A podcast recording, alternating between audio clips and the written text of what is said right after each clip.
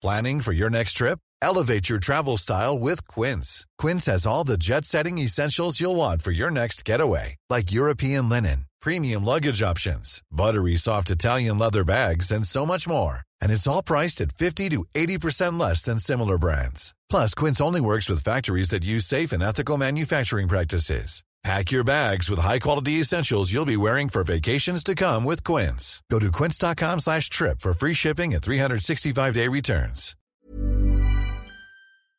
Se van acercando las vacaciones y si tienes un bebé en casa, seguro que te preocupa cómo organizar sus comidas durante los viajes, los días de playa o las salidas a la montaña. Una opción cómoda y muy socorrida son los potitos de Nutriben, porque saben cuánto te preocupa dar a tu bebé tarritos nutritivos y con todas las garantías. Los potitos se preparan aquí en España con los mejores ingredientes, como frutas, verduras, carnes o pescados, y solo emplean aceite de oliva virgen extra. Esos ingredientes tal cual se trituran, cocinan y se envasan al vacío para su correcta conservación. Y ya sabes que igual de importantes son los ingredientes que lleva un alimento como los que no lleva. Los potitos de Nutriben son tarritos que no contienen sal, azúcares añadidos, almidón, colorantes, conservantes, gluten o aceite de palma. Recuerda que los únicos potitos son de Nutriben. Gracias a Nutriben y a su marca Potitos por apoyar los buenos contenidos en este podcast.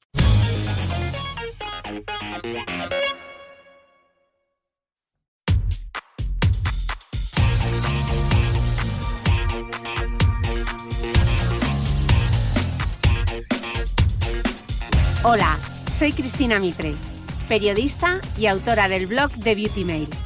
Bienvenidos a mi podcast, donde todas las semanas charlaré con los mejores expertos de la cosmética, la nutrición, el fitness y el bienestar, para que te sientas bien y te veas mejor.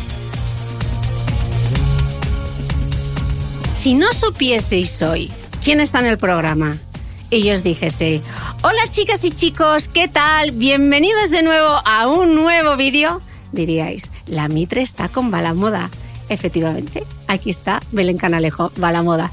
Belén, bienvenida al podcast. ¿Qué Ay, ganas? Bueno, estoy nerviosísima, la verdad. Estar en tu podcast es un súper honor para mí eh, estar aquí contigo y bueno, estoy lista para todo lo que me vas a lanzar, aunque un poco temerosa. ¿eh? Está como tensa y todo, la veo como, como si fuese a hacer el examen de la, de la selectividad, está así como sentada buena, como si yo fuese un tribunal o algo. Sí, sí, sí, es que claro, estamos frente a frente y me impones mucho, Mitre, ¿eh? Me impones demasiado. Relax, relax.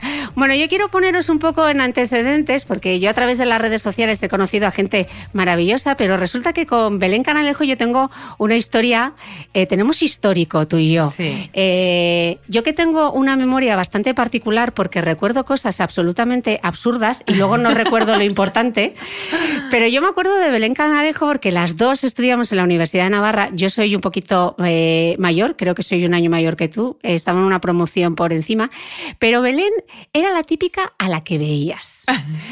Y la veías no solo porque era muy alta y espigada, la veías porque yo veía una niña, eh, porque éramos niñas de aquella, yo veía, ve- te veía sobre todo la ilusión. O sea, esa ilusión que es que eh, es el motor, Belén, yo creo, de muchísimas de las cosas que haces. Y eres la típica persona eh, que veías, que te sonreía siempre. Y yo creo que no cruzamos jamás. Yo creo que dos palabras. Sí, sí, poco eh, más, poco eh, más, pero tú eras igual, ¿eh? O sea, porque yo creo que en las universidades y en las facultades siempre hay gente que destaca, ¿no? No sabes muy bien por qué, pero que se deja ver mucho en los pasillos. Yo creo que tú eras otra de esas, porque yo siempre he sabido quién era Cristina Mitre, pero nunca había intercambiado una palabra con ella. Claro, Entonces- a mí era fácil eh, verme porque yo iba con una camiseta de Superwoman y eso será siempre recordado en la Universidad de Navarra. Menos mal que de aquello no había Instagram, Facebook y las cámaras eran de carrete porque ver esos estilismos que yo me hacía, Dios mío, ¿en qué estaba Pues yo de esa camiseta tuya no me acuerdo, pero lo que sí que me acuerdo es que era de esas personas que destacabas. Yo me Por acuerdo encima de- de la media como ahora, ¿no? Yo me acuerdo de tu Barbour, de tu Barbour Eso y me de da tus horror que lo recuerdes, por favor. He llevado Barbour. Yo pensando eso, digo, no puede ser. ¿En qué momento? Pues Belén llevaba Barbour y su pelo lo llevaba cortito, recogido siempre en una coleta y, y- y se te veía y se te veía como, pues eso, con esas ganas de, de comerte el mundo y ayer estaba eh, tirando un poco hacia atrás en tu, en tu canal de, de YouTube Claro, es que tú empezaste en esto en el 2009, o sea, este año es tu décimo aniversario en el mundo digital. Después de la universidad yo perdí, yo me fui a vivir a, Londres y recuerdo, yo no sé si tú te acordarás, que tú me mandaste un mail y yo te puse en contacto con una agencia de comunicación para la que yo trabajaba en Londres, que tú empezaste a trabajar en Madrid. Sí, sí, con Ketchum. Con Ketchum. Exactamente. Y recuerdo que tu madre te dijo, qué maja esta chica, qué maja esta chica. yo, yo, me acuerdo que para mí eras como Cristina Mitre, o sea, eras como ya pues eso, mayor que yo y superior, ¿no? Como que te veía ya lanzada en el mundo laboral. Y sí que me acuerdo de aquel intercambio que te habías ido a Londres y yo, fíjate, esta ya está en Londres trabajando, o sea, era como súper aspiracional, ¿no? Ser Cristina Mitre. Pero luego de repente tú empezaste a trabajar en Londres y recibo, eh, empezaste a trabajar en Madrid y me mandaste un mail, me voy a Los Ángeles. Y dije yo, a Los Ángeles. Claro, tú tenías ya, o sea, vamos a ponernos en, posiciones. En el 2000 tienes ya tu trabajo fijo, te habías casado pronto con 24, eh, bueno, pronto para, para, para, esa época. Tenías tu trabajo fijo y de repente tú y tu marido decidís, nos vamos y te vas a Los Ángeles. ¿Qué haces en Los Ángeles? Bueno, a ver, nosotros siempre eh, nos gusta eh, vivir la vida un poco al límite y provocar cambios, ¿no? Es verdad que cuando tenemos situaciones perfectamente acomodadas, de repente se nos ocurre siempre romper esa comodidad y lo hemos hecho varias veces a lo largo de nuestra vida. O sea, es un tipo de giros que nos gusta dar. Entonces, en aquel momento era trabajo fijo, que en nuestra generación era algo muy valorado y parecía mentira que siendo fijos una empresa, justo recién salidos de la carrera, pues decidiéramos dejarlo e irnos, ¿no? Cuando nos fuimos a Los Ángeles, nos fuimos a la aventura, o sea, lo que queríamos era pues buscar cosas nuevas, experimentar nueva cultura, em, llevarnos hasta los límites que pudiéramos, ¿no? Y, y, lo curioso es que cuando estábamos perfectamente acomodados en Los Ángeles después de siete años, hicimos otra vez lo mismo. O sea, de repente yo estaba embarazada y a los siete meses de estar embarazada decidimos, teniendo la vida perfectamente montada en Los Ángeles con unos pedazos sueldos, venirnos a España a empezar de cero, ¿no? Para tener ahí a nuestra hija. Entonces, son pequeños giros que, que nos gusta dar y yo creo que son como la salsa de la vida, ¿no? Lo que al final luego, pues tiene sentido y lo que hace que tu historia sea una historia que se pueda contar, porque si al final no das giros, la historia es monótona, ¿no? Es más aburrida. Yo creo que si tuviese que elegir eh, una banda sonora a tu vida, eh, sería, que es, una, que es una banda sonora que a mí me gusta mucho, que es Volver a empezar, Pekin Pekin. No voy a ponerla aquí porque no tengo los derechos, pero el ni ni ni ni ni, que mal cantó, pero vamos, esa banda sonora la buscáis, os pondré, os pondré el link. Ese constante reinventarte, que aunque incluso ahora que no, que estás aquí en la casa, que estamos aquí en la casa de los sueños, eh, que estás tan contenta, estás continuamente en proceso de, venga, ¿cuál es el siguiente reto? ¿no? Eh, ahora, ¿qué vamos a hacer? ¿Qué vamos a cambiar? Pero antes de ir al siguiente reto, yo quiero volver a esos comienzos, porque claro, tú te vuelves de Los Ángeles y esto es hace 10 años, cuando YouTube eran cuatro colgados eh, grabándose vídeos, que nadie se lo se ofenda, pero es que era así, grabándose vídeos en las, en las habitaciones de su casa y tú salías con aquellos armarios. Sí, sí, sí. ¿Qué pensa? Claro, yo me pongo en la piel de me pongo en la piel de un padre, ¿no? Porque mi hija, que ha estudiado periodismo, que se ha ido a Los Ángeles, ahora se viene aquí y se graba en la habitación probándose ropa. De hecho, mis padres no supieron sobre mi canal de YouTube hasta que mm, igual dos años o así desde que lo lancé. O sea, tardaron bastante y yo era una cosa que no contaba porque es verdad que se percibía como algo muy ridículo. Tanto grabarse vídeos como sacarse fotos en las esquinas para el blog, ¿no? Porque eran los dos tipos de contenido que hacía. Yo hacía vídeos en YouTube y luego tenía un blog eh, donde colgaba posts con looks, ¿no? Como con estilismos míos. Entonces las dos cosas se percibían totalmente ridículas, era un sin sentido hacer eso, ¿no? Y abrirte así a la gente y hablar así a tanta gente em, abiertamente, sin límites, sin ningún tipo de, ¿no? de censura. Entonces a mí me daba vergüenza. Entonces yo lo hice público cuando ya vi que era algo irremediable, porque de repente la gente soltaba delante de mis padres algo, ¿no? Y pues hemos visto pues, como Belén y mi madre, pero bueno, ¿de qué es esto que está diciendo la gente, no? Y entonces ahí me atreví a hablar, pero realmente era algo muy nuevo eh, pero que lo hice desde la inocencia y desde, sobre todo desde el querer aprender, ¿no? Porque cuando lancé eh, mi canal de YouTube, yo tenía una productora audiovisual. Dábamos servicios para marcas eh, en Internet, es decir, les creábamos contenidos para que fueran virales en el mundo online. Entonces pensamos que creando nuestro propio proyecto online íbamos a tener más feeling, ¿no? más información sobre cómo hacer un proyecto exitoso en el mundo online. O sea, que realmente tú no querías ser tanto como la protagonista de la historia, pero fuiste un poco conejillo de indias en ti misma, Yo no, quería ser nada la protagonista, de hecho, queríamos que fueran unas vecinas que teníamos en mi casa de entonces, había dos hermanas que eran monísimas, con un tipazo, súper guapas y tal, y les queríamos decir a ellas que ellas fueran las protagonistas y que nosotros les grabaríamos los vídeos, los editaríamos y tal. Lo que pasa que ni Nacho ni yo nos pusimos de acuerdo para decirle a los padres de las criaturas que queríamos hacer las protagonistas de ese proyecto que teníamos en mente. Entonces, al final, como no nos atrevíamos, dije, bueno, pues venga, lo hago yo. Yo salgo y ya está. O sea, pero no quería, en ese momento no tenía ningún tipo de intención ni de querer ser una persona exitosa, ni pública, ni muchísimo menos. Era para aprender. O sea, el único objetivo con el que lo lanzamos era aprender del mundo online y sacar todo el feedback necesario para poder dar a nuestros clientes. Claro, es que ahora estamos pensando en YouTube, estamos eh, pensando en el mundo blogger, etcétera, y nos parece como una cosa como muy normal y muy habitual. Pero yo estoy pensando, tú lanzas tu blog en 2009, yo lanzo de Beauty Mail en 2012, que te llevo tres, o sea, yo ya me incorporo en un momento que la plata ya hay WordPress, ya está mucho más desarrollado. Yo entro a trabajar en él en 2012 y la, para que os hagáis una idea, la redacción online y la redacción de papel eran dos redacciones que no tenían absolutamente nada que ver, ni siquiera estábamos en la misma planta. Incluso tengo que decir que a la parte online se le veía como, bueno, es que están en online y nosotros estamos en papel. Era un poco como la, hermana pobre, o, sea, o la prima pobre, como, bueno, estos, estos de Internet que están ahí, estos de Internet. Y el desarrollo del universo online ha sido absolutamente espectacular, tanto como para que ahora eh, muchos medios incluso hayan cerrado, revistas como Glamour en Estados Unidos o, en Inglaterra, han cerrado sus revistas en print para irse solo al mundo digital. Pero claro, ser así de visionario en 2009, ¿qué te hizo a ti? Era algo que tú habías visto en Los Ángeles, ¿qué te hizo a ti pensar, eh, aquí hay una oportunidad de negocio? Yo venía de Los Ángeles de haber trabajado para el mundo online. Entonces ahí ya se llevaba mucho lo de hacer vídeos, eh, no necesariamente para YouTube, sino para otro tipo de plataformas. Entonces se llevaba mucho lo de crear tu propia mm, plataforma para subir ahí vídeos. O sea, MySpace, tipo MySpace. Tipo MySpace, ¿no? Que era una de las que estaba entonces así bastante potente. Entonces yo venía de un Estados Unidos que siempre va adelantado, donde ya eh, producir vídeos para Internet era algo común y nuestro objetivo era que eso se convirtiera en algo conocido y algo que, se hiciera en España, ¿no? Entonces, yo venía enchufada con mi trayectoria en Estados Unidos de perseguir tus sueños, de hacer cosas nuevas, de ir a la cabeza. Entonces, yo eso lo llevaba ya como de serie, ¿no? Después de siete años, eh, tenía mucho esa cultura americana dentro de mi forma de operar.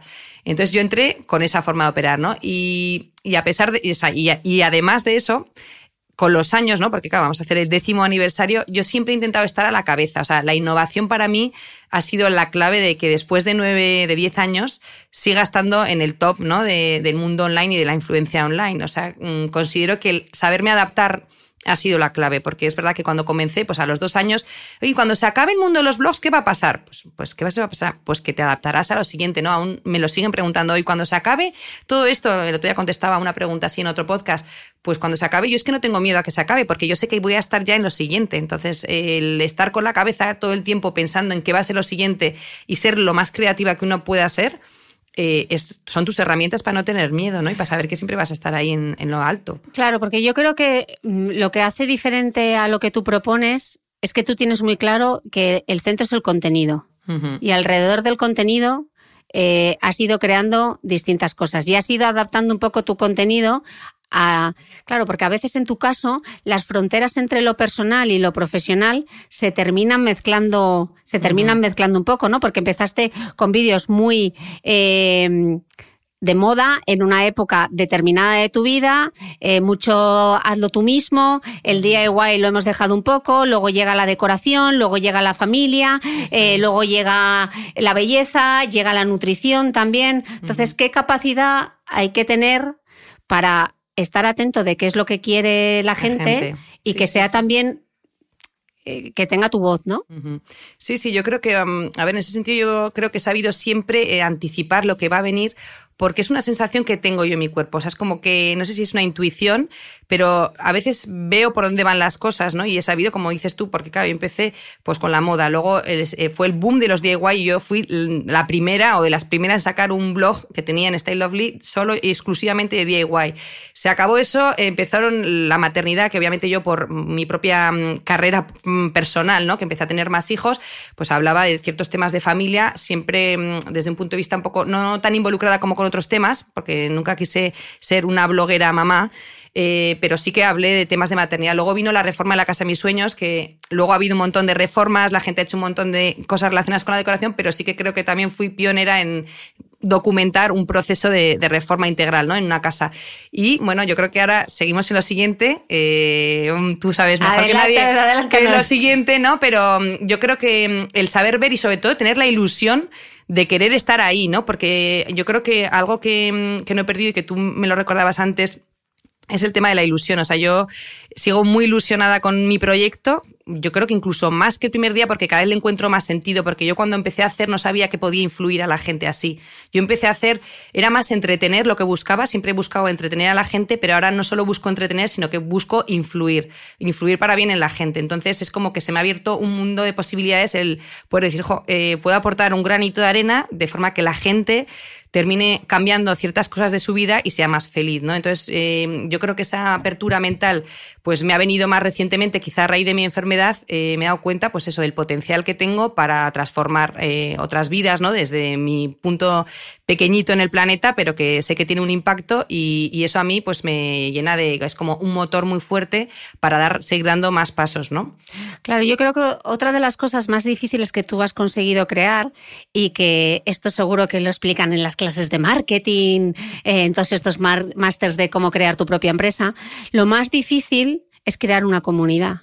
Y tú tienes una comunidad eh, que está ahí, eh, de comentarias, como vosotros las llamáis, que te siguen y no se pierden el vídeo de los viernes y están súper atentas y están en Instagram y comentan. ¿Cómo? Alguien que quiera crear una comunidad, ¿tú cuál crees que ha sido la clave del éxito para lograrlo? Yo creo que la clave del éxito está en que los demás te importen. O sea, yo, por ejemplo, nunca he comprado seguidores, ¿no? que puede parecer una tontería, pero mi público es el que es. No son cifras extraordinarias, pero son todo personas reales que han decidido seguirme porque les ha gustado lo que hago. ¿no? Eh, a mí siempre me ha preocupado mi audiencia, o sea, me ha preocupado por encima de cualquier otra cosa. Yo cuando hablo con marcas o planteo mi contenido, siempre es, a mí mi cliente es mi audiencia, es decir, yo me debo a mi audiencia y voy a hacer todo lo posible por mi audiencia. Entonces eso significa escuchar a tu audiencia, ¿no? Yo intento, eh, la mía lo posible, leerme los mensajes que me mandan, contestar los emails que me mandan, eh, sentirlas, ¿no? O sea, yo creo que hay mucho de energía en esto. Yo siento a mi audiencia mucho cuando necesitan que me aleje un poco, cuando necesitan que esté más fuerte ahí. O sea, tengo una una, relación con ellas como muy eh, de energía y de química, porque a mí me importan ellas, entonces giro todo lo que hago en torno a ellas, no en torno a lo que a mí me apetece hacer. Yo muchas veces voy a hacer un vídeo y digo, es que a mí qué más me da hacer este vídeo si yo esto ya me lo sé. O sea, si fuera por lo que yo quiero saber, no lo haría. O sea, yo lo hago porque digo, bueno, esto creo que puede interesar porque he visto comentarios de este estilo o la gente noto que hay más interés, pues eso de la moda ya no está de moda, entonces me voy a centrar un poco más en decoración, pero luego sentí como que la moda volvía a ser interesante y la estoy otra vez retomando. O sea, voy viendo como un poco el sentir de la gente, ¿no? Estoy como tomándoles el pulso todo el rato a mi audiencia. Entonces yo creo que la clave de eso es que ellas se sienten escuchadas. Entonces cuando ellas se sienten y cuando ellas piden algo, yo lo escucho, eso hace que sea una relación de verdad, ¿no? O sea, ellos no sienten que lanzan y que se choca ese mensaje contra una pared y no, sino que ellas sienten que lo lanzan y que yo lo voy a recibir, ¿no? A veces con más dolor o con menos, pero yo voy a estar ahí para recibirlo. Entonces yo creo que eso al final pues traspasa la pantalla y la gente me ve como una amiga que les tomo en serio y que, que cuento con ellas para mi proyecto. Mm. Hablabas antes del tema de la influencia, de lo que haces, cómo puede influir en la vida de determinadas personas. Eh, ¿A ti te molesta la etiqueta bloguera, influencer? Eh, ¿cómo, te ¿Cómo defines tú tu trabajo? Mira, yo nunca ya sé ni cómo definirme, porque yo antes era bloguera, luego he pasado eh, como medio Instagramer, luego youtuber, luego influencer. influencer yo a veces, yo siempre he pensado como que a mí lo que me gustaría ser es líder de opinión, ¿no? Que quizá es la palabra que yo aprendí en la carrera de periodismo, lo que era ser un líder de opinión. O sea, a mí me gusta que mi opinión sea respetada y que sea valorada en cuanto que es una opinión eh, honesta, honrada y ética, ¿no? Entonces, para mí eso es lo más importante. Si me quieren llamar influencer, que me llamen. Si me quieren llamar blogger, que me llamen. A mí lo que sí que me gustaría es eso, una persona cuya opinión influye eh, y modifica conductas o pensamientos de la gente pero desde un punto de vista bueno, ¿no? O sea, no de mm, manipulación de la gente, eso no me gusta, ¿no? Entonces me da igual cómo me llamen, como resulte más cómodo. ¿Y en qué has visto tú que tu contenido puede influir en tu audiencia? ¿Qué, qué feedback tienes? Bueno, yo tengo la suerte de tener un feedback diario de la gente, imagino como tendrás tú, Cristina, porque yo creo que todos los que estamos ahí lo tenemos en mayor o menor medida, de gente contándome cómo ha cambiado aspectos de su vida, ¿no? Desde aspectos de relacionarse con los demás hasta aspectos de motivación personal, hasta aspectos más relacionados pues, con el bienestar físico, ¿no? O de deporte o nutrición, hasta cómo es su relación con su familia, hasta cómo es su proyecto familiar, ¿no? De tener más, menos hijos. O sea, noto que la gente, las cosas que hago, eh, tienen una reacción, entonces ellas me las cuentan, ¿no? O pequeños proyectos como por ejemplo este que hemos lanzado en diciembre, ¿no? Del, calendario de Adviento, que la gente pues se involucra, veo que la gente cambia, que realmente hace acciones buenas por los demás. Entonces me lo cuentan, entonces yo siento que me lo cuentan porque es verdad, ¿no? Y veo hechos, me mandan fotos, me mandan momentos en los que están haciendo esas cosas o acciones que han hecho. Eh, es un poco en los mensajes que ellas me envían, veo que están llevando a la práctica lo que yo les he lanzado primero, mm. ¿no? Como que hay un rebote ahí. Mm.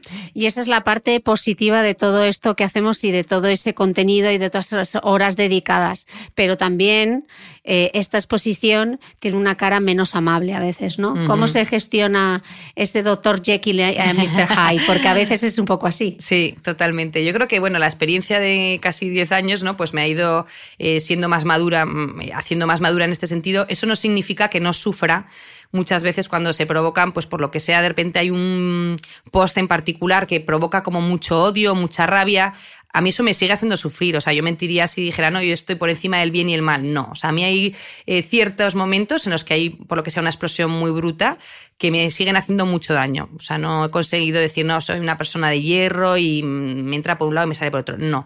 Sí que es verdad que para el resto de pequeños momentos que no son tan fuertes, sino pues pequeñas críticas más, pues yo he aprendido a, a mirar a la gente con compasión. O sea, no con compasión en sentido de inferioridad, sino eh, con compasión en el sentido, esta persona puede tener un problema y yo no lo sé. Entonces, eh, quizá me está diciendo eso pues porque ella no tenga en casa una persona que le ayude, le dé un consejo, o quizá ha tenido un problema en su infancia y no ha tenido una infancia feliz. O sea, intento entender que la gente cuando reacciona así con tanto odio, sentir compasión, o sea, sentir, o sea, no vayas tú contra ella, no le eches más porquería encima, porque es que tú no sabes lo que ha podido pasar a esa persona, ¿sabes? Entonces, en realidad como tampoco somos nadie para juzgar la vida de los demás, porque hasta nosotros mismos tenemos días malos. Yo, por ejemplo, he tenido hoy una mañana malísima, ahora estoy remontada contigo, y a mí me gustaría que conmigo la gente tuviera compasión, ¿no? O sea, que porque yo un día tenga malo, o sea, que nadie te crucifique. Pues yo lo mismo a la gente que un día tiene un día malo, me dice una burrada, pues mira, ese momento me ha sentado mal, pero luego el acto seguido digo, bueno, pues pobre, pues igual vete a saber lo que le ha pasado hoy. ¿Sabes? Es, que no sabemos lo que, lo que pasa, ¿no? Sí, yo a veces tengo la sensación de que todo se reduce o que la gente a veces está como a la espera de a ver cuándo mete la pata. Ah, claro, eso sí, porque eso, claro, porque porque igual piensan que, que quieres ir de perfecta, que yo es una de las cosas que siempre he dicho, yo no quiero ir de perfecta, que aspiro a ser perfecta o a la perfección, eso es una cosa, no que lo vaya a conseguir, sino que aspiro a lo máximo que pueda las cosas, sí, que pongo toda mi ilusión en ser lo mejor y hacer el mejor post y hacer el mejor vídeo, sí, o sea, y no voy a negarlo porque sí, o sea, es mi motor, ¿sabes? Si no, igual no estaría después de 10 años dejándome la vida como me la dejo en mi proyecto. Pero, mm, eh, ¿dónde, ¿dónde veníamos? Te venía Se nos ha ido la Se nos ha ido. Tú tampoco sabes dónde veníamos. Veníamos, espera. Ahora tendríamos que estar contándolo directamente en Instagram para que nos dijesen. Cris, ah, estabais preguntando. No, cuando, cuando se juzga, ¿no? Y que lo único que se recuerda de ti es el, la ah, última bueno, claro, entonces, claro, eso, la gente igual, pues a veces mm, ve esas oportunidades como decir, ves, no eres perfecta, pero que no necesitamos que nos digan que no somos perfectas. Yo lo sé, que no soy perfecta. Si es que en la vida es mucho más fácil decir las cosas buenas. Y dices, es que solo quieres escuchar lo bueno sí. Mi respuesta es sí, solo quiero escuchar lo bueno. ¿Alguien quiere escuchar lo malo? Realmente, ¿alguien quiere? O sea, porque yo, por ejemplo, cuando alguien me va a criticar, como puede ser mi marido, criticar entre comillas, yo, él no me critica a mí. Él me dice, oye, ¿qué te parece si haces esto, esto, otro? Oye, yo creo que esto funcionaría mejor, tal. Pero no es el tipo de crítica que yo recibo en Internet. O sea, a mí me encanta, además soy una persona que me encanta mejorar. O sea, a mí algo que me digan que no está bien, me encanta. O sea, no es una cosa, me encanta. El tema es cómo lo dices. Y dices, ¿te gusta escuchar positivo? Por supuesto que me gusta escuchar positivo. Es que lo positivo y lo bueno es motor de cosas mejores. Lo malo o lo que tiene una pizca de retorcimiento, lo único que hace es crear mal ambiente, hacer a una persona sentirse mal, dañar la autoestima. O sea, no es una cosa per se buena. O sea, cómo te hace sentir un, comentario negativo. Entonces, Así a priori, ¿qué prefiero? ¿Positivos? Claro que sí, me da igual, aunque me engañe, me da igual. Yo quiero ser feliz, ¿sabes? Yo no quiero que me esté nadie recordando tal. Yo ya lo sé, soy muy crítica conmigo misma, ¿sabes? Yo ya sé en qué cosas soy buena, qué cosas me fallan, o sea, lo sé de sobra. O sea, más que yo no me conoce nadie. Entonces no me hace falta salir ahí que 100.000 personas me digan cosas negativas. No me hace falta, eso sí, sea, igual le hace falta a alguien decir lo negativo, porque se siente mal por dentro y necesita explotarlo, ¿sabes? Entonces, bueno, si en algún momento tengo que ser Diana de eso, pues bueno, oye, hay que recibirlo y ya está. Ya, bueno, yo creo que una de las frases que también es un poco lapidaria es el eh, me has decepcionado, ¿no? ¿Cuántas veces eso es tremendo, eso es tremendo. ¿Cuántas veces te han dicho me has decepcionado?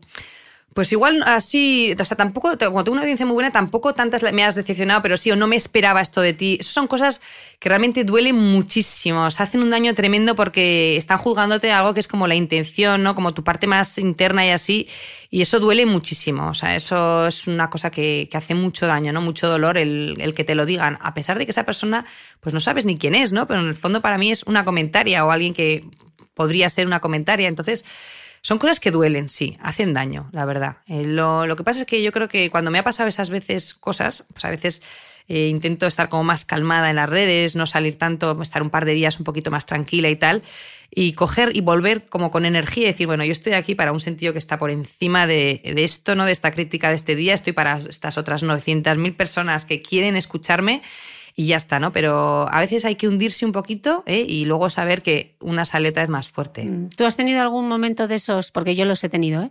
de recientemente además, apaga y vámonos? Pues mira, apaga y vámonos así, en serio, no, no lo he tenido. Pero a veces de decir, mira, estoy harta, esto me pasó este verano en Portugal, que iba con toda la intención de hacer mis clásicos blogs de familia, de viajes. Hice uno y dije, ¿sabes qué? Que no voy a hacer más. Porque pasó un vídeo que subí en mi Instagram, en mi Instagram subí un vídeo de, bueno, una tontada gamberrada que hicimos, eh, que no era gamberrada, pero bueno, la gente lo, se lo tomó fatal en unos jardines en Portugal. Y como que sentí tanta odio, tanta rabia por una cosa que para mí era anecdótica, es que no podía imaginar que se iba a liar eso ni de lejos, es que la gente lo miró con un retorcimiento brutal. Dije, ¿sabes qué? Que os van a dar morcillas. No voy a hacer ni un blog de este viaje, me voy a relajar. Voy a estar de vacaciones con mi familia, no voy a encender la cámara y si te gusta bien y si no también. Esa vez así como recientemente, me reboté. Y, consiguieron coartar o sea, mis planes, porque mis planes eran haber hecho dos o tres vídeos en Portugal. Y dije, mira, ¿sabes qué? No estoy dispuesta, estoy aquí dejándome la piel, de vacaciones con mi familia, intentando hacerte el mejor contenido, que te lo pases bien y encima tengo que pasar por esto, o sea, porque me juzgue de esta manera, porque me tires así de esta forma, dije, no estoy dispuesta, o sea, no estoy dispuesta. Y, esa es la, yo diría, de, este año, así la más gorda que he tenido, de decir, mira, o sea, no apago y vámonos porque para mí esto es mi vida, es mi trabajo, es mi sueño hacer lo que hago, pero sí que apago en, agosto y en septiembre nos volvemos a ver y ya está. ¿Cómo consigues cuando tienes una eh, presencia en el mundo digital tan importante, cómo consigues desconectar? ¿Cómo gestionas tú tu conexión digital? Danos, bueno, eh, ilumínanos. Eh, a ver, yo también digo, soy, sigo aprendiendo a cómo hacerlo, ¿no? No tengo una clave, puesto porque, claro, mi vida personal está muy vinculada a la profesional Em, he intentado no sufrir con la idea de que tengo que desconectar, porque entonces al final estoy como más estresada. Si pienso que tengo que desconectar y no estoy desconectando, he intentado más integrarlo de forma que sea algo que no me suponga tanto esfuerzo. Sea, que no sufra tanto. Antes sufría, ahí tengo que hacer la foto, ahí tengo que hacer esta otra cosa, ahí tengo que subir historia. Y ahora es como, mira, son cosas que tengo que hacer. Es la parte más dura de mi trabajo, estar en un sábado y saber que tengo ciertas cosas que hacer de trabajo. Es lo que hay, Belén. O sea, esto es lo que hay. No me voy a confrontar, ni voy a intentar pararlo, ni decir hasta aquí, hasta aquí. Es parte de lo mío y lo voy a hacer sin sufrimiento. O sea, sé que tengo el día de Navidad, que voy a ir a comer con mi familia, pero antes me toca sacar una foto. Antes igual sufrí, wow, tengo que hacer la foto y digo, mira, me tengo que hacer la foto, pero ya está, esto es mi trabajo, me saco la foto, esto es lo que me permite estar ahora mismo aquí sin tener que estar en una oficina haciéndolo. Es la parte más dura de mi trabajo, pero ya está, que a veces mis momentos de familia se tienen que ver rotos por una sesión de fotos, por unos Instagram Stories, pero integrarlo más que separarlo. Eso sí, por las tardes, por ejemplo, algo que intento hacer es eh, eh, aparcar el móvil intentar estar muy centrada en mis hijos, porque hay algo que me estresa sobremanera y es intentar estar enfocada en mis hijos y a la vez tener el móvil cerca alguna vez que me ha pasado, pues con frecuencia me ha pasado, ¿no? estoy con algo pendiente y tengo que estar mirando el email, si me han contestado sobre esto, si no, tengo que mandar. Entonces, ¿qué pasa? Que eso me enciende mucho, me pone muy nerviosa y acabo pegando un grito a mis hijos. Entonces luego me siento fatal y me quedo súper mal. Entonces lo paso muy mal. Cuando, cuando por estrés del trabajo les repercute a mis hijos es un tema que lo llevo muy mal. Entonces sí que por las tardes procuro o sea, un momento dado que quiero hacer una stories porque veo una escena graciosa, digo, venga, voy a hacer una stories de esto y tal, pero sin querer como ni interrumpir nuestra dinámica familiar o más de la intimidad, ¿sabes? Y esperar cuando viene Nacho a las nueve, como, venga, voy a coger el móvil y, también un poco como que me sirve de relax, ¿no? Porque después de una tarde tan intensa con cuatro niños que tengo que estar atendiendo a cada uno, que cada uno tiene sus necesidades y tal, como que el verme un momentito encerrada con mi móvil un segundo es como un momento de respiro para mí, ¿no? También.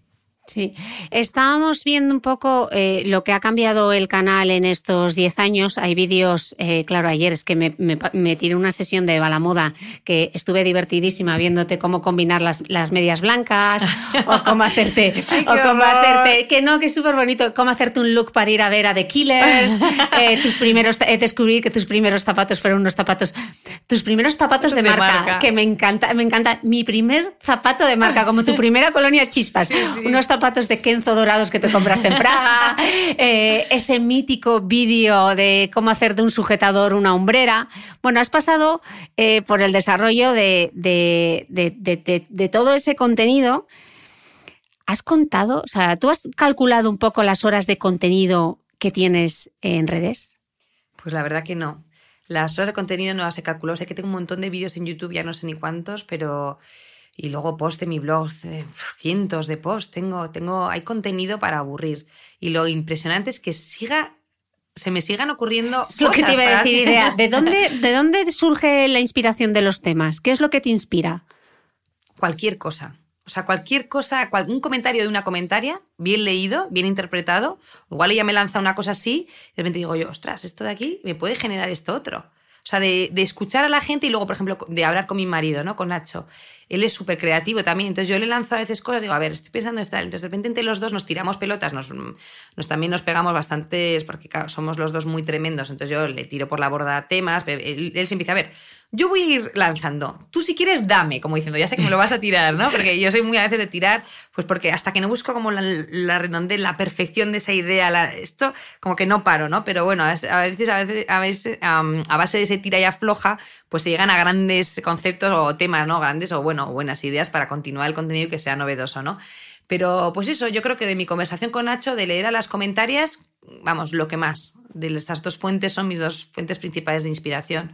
O sea que realmente el contenido de tu blog o tu trabajo está muy integrado en la rutina diaria de tu, de tu propia familia, ¿no? Sí. Tú no necesitas, porque yo sí que necesito, yo necesito poner límites o, por ejemplo, mi marido necesita que pongamos límites lo que es trabajo y lo que es personal pues tú lo llevas bien, o sea, no, no es una cosa que te haga. Sí, o sea, me, genera un poquito de estrés, sí, me genera un poquito de estrés, pero me genera un poquito de estrés, pero sí que es verdad que lo, tengo, lo tenemos muy integrado porque, ¿qué pasa? Que mi marido, dentro de que se dedica a otra cosa, él está muy ilusionado con mi proyecto. Entonces nosotros somos que, por ejemplo, cuando vamos a Pamplona, estamos en el coche estamos todo el rato hablando de proyectos, o sea, o con los hijos también, pero cuando se duerme, por ejemplo, la siesta, es como en este momento, venga, vamos a programar.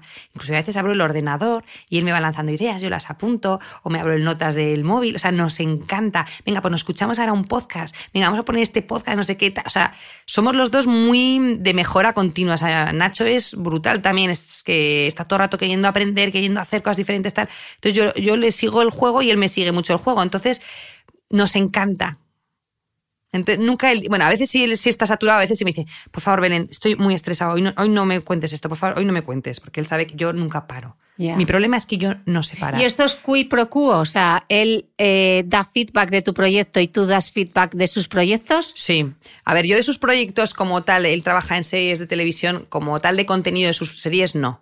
Pero sí que intervengo mucho cuando él me cuenta eh, como la encrucijada profesional, ¿sabes? Como más a grandes rasgos, quién está, qué ha pasado, este email, este otro, él me ha dicho, me ha contado, tú qué harías, tal. Yo ahí me meto porque no es por nada, pero le doy muy buen consejo. O sea, siempre me lo dice. O sea, o sea, me encanta. O sea, es un tema que a mí él me plantea un problema que tiene. No sé cómo hacer. ¿Tú cómo harías? ¿Por qué tal? Y fíjate. Entonces, yo, le sirvo a él de desahogo más con. A, sistema, esa, forma más como de relaciones interpersonales, más que que me diga, esta serie no sé hacer. No, ese tipo de consultas no me hace porque yo tampoco controlo mucho de series. Él es el máster del contenido. O sea, él domina el tema de contenido, pero sí que en cómo manejar situaciones, en cómo hacerlo yo, vamos, le, me encanta aconsejarle porque, o sea, aparte que me parece divertido, entre comillas, porque yo no tengo compañeros de trabajo ni movidas de. O sea, yo estoy como sola, entonces me cuenta algo así, me parece hasta divertido. ¿Cómo afrontas tú un problema? Llamando a Nacho. Contándolo. O sea, tú necesitas verbalizarlo. O sea, no eres de los que se lo tragan. No sé hacer eso. Me encantaría saber eso, hacer eso muchas veces. Yo no, yo digo todo lo que pienso intento con los años he intentado decirlo de formas más suaves, no tan abruptas, porque claro, yo creo que somos todo el mundo, cada uno tenemos nuestra personalidad. Entonces yo estoy acostumbrada a decir las cosas de una manera, pero yo sé que hay personalidades que eso le puede parecer como formas como muy bruscas de decirlo, quizá demasiado sinceras o quizá demasiado así como muy transparentes y se esperan como que lo digas de una forma un poquito más y entonces yo creo que he aprendido a entender que hay gente diferente a mí que le afectan las cosas de forma diferente, ¿no? Yo creo que, por ejemplo, Nacho me tiene súper pillado, pero que igual al principio, a mí me que a mí formas suyas de, de, actuar también y de ser, ostras, me sorprenden un montón porque yo no los hago así, digo, ostras, pero... Y él lo siente que lo tiene que hacer así y a mí me resulta como súper raro. Entonces yo creo que al final, mm, pues eh, con Nacho lo que aprendo es un poco pues a modular o a saber bien cómo decir las cosas porque, porque sí que yo soy de decir mucho las cosas, lo que pienso. Mm. Lo que pasa que, claro, yo estoy en una situación muy parecida a la tuya porque al final soy freelance, trabajo desde casa, mi única compañía, tú tienes cuatro hijos, pero yo mi única compañía son cuatro orquídeas y un perro. O sea, o sea tú estás todavía peor todavía estoy bastante más, bastante más aislada que tú. Oye, pues nos podríamos comunicar más, ¿no, Cristina? Es que de verdad... Nos hacemos un es Skype para es durísimo. O sea, es que, ¿verdad que es duro cuando tienes... Yo tengo dudas todo el tiempo de... Me llega un email y digo, ¿cómo contesto? ¿Cómo no sé qué? No sé a quién preguntar. Mm. Es que no sé a quién preguntar. Entonces, claro, entra Nacho por la puerta y es, imagino que te pasará también con Johnny. O sea, entran por la puerta y es como. Y Nacho me dice, a ver, hoy que tienes algo hoy que tengamos que hablar y tal, porque sabe ya siempre que tengo dudas. Me gusta ir aconsejada a ti, imagino que también, ¿no? en eh, algunas cosas. Yo lo, lo... Yo soy diferente. Eh, porque hasta que yo no tengo ese tema muy digerido. Sí. Hasta que es, por ejemplo, o cuando manifiesto algo en internet, yo tengo que hacer un proceso previo de masticarlo yo, de rumiarlo yo, y cuando ya lo tengo rumiado y creo que la mejor opción es A, entonces hago mi pitch. Entonces le digo, ¿por qué ha pasado esto, tal, no sé qué, nada? Y yo creo que la solución es esta. Ah, no lo hubiese hecho así, pero bueno, o me da feedback, luego él dirá que la mitad de las veces no escucho. Eh, pero yo me, suelo apoyar casi siempre, eh, me apoyo mucho en, tu propio rumiar, en, mi propio rumiar y luego yo tengo a mi amiga Clara, que es como mi alter ego, que toma distancia y ella sabe poner también un poco de foco.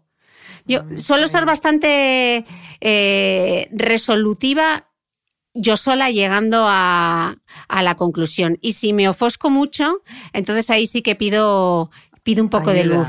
Pero normalmente yo necesito, eh, o cosas que voy a contar, necesito pensarlo un poco de manera previa para saber cómo lo quiero contar o cómo lo voy a afrontar. Yo necesito rumiarlo un poco más. Y luego me fío mucho eh, de mi instinto. O sea, cuando me llega algo y no estoy o sea, y lo llevo ahí y lo noto en el estómago y no me convence, es como cuando vas al probador. si te, lo pruebas dos veces o te, te lo tienes que volver, o sea, si te lo ves puesto, dices tú, es esto. Pero si lo tienes que volver a probar y luego dices, y si le meto y le pongo. Nada, no. fuera. Entonces me fío mucho, mi criterio muchas veces es. ¿Cómo de segura estoy de esto? ¿Estoy segura como para defenderlo a muerte? ¿Me lo creo a muerte? Y si me lo creo a muerte voy a por todas porque sé que me lo creo. Sí, sí, sí, sí, Yo, esa es la estrategia que yo utilizo para navegar, pero claro, yo tengo muchísima menos experiencia que tú. Yo solo llevo dos años en solitario. tú, llevas diez. ¿Cuál ha sido para ti eh, de estos diez años de autónoma o tu propia empresa o freelance? ¿Cuál ha sido la mayor dificultad? El mayor obstáculo? El conseguir involucrar al resto de gente en mi proyecto. Para mí mi gran problema ha sido siempre el depender de los demás. para las fotos, para que me grabaran los vídeos. Eso es, para mí ha sido la mayor tortura. Porque a pesar de que tengo un marido que es santo y que me ayuda mucho, tengo que tirar mucho de él también. O sea, te quiero decir que no es como que se levante y me dice, oye, hay que hacer fotos, tal. No, él me ve y dice, oye, hay que hacer fotos.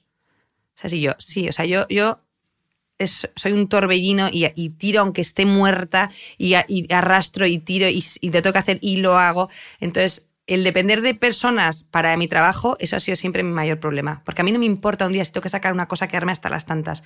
Pero si depende de otra persona para eso, entonces me revienta. Que yo creo que es lo que nos pasa a muchas cuando queremos crecer, es esa falta de infraestructura, ¿no? Sí.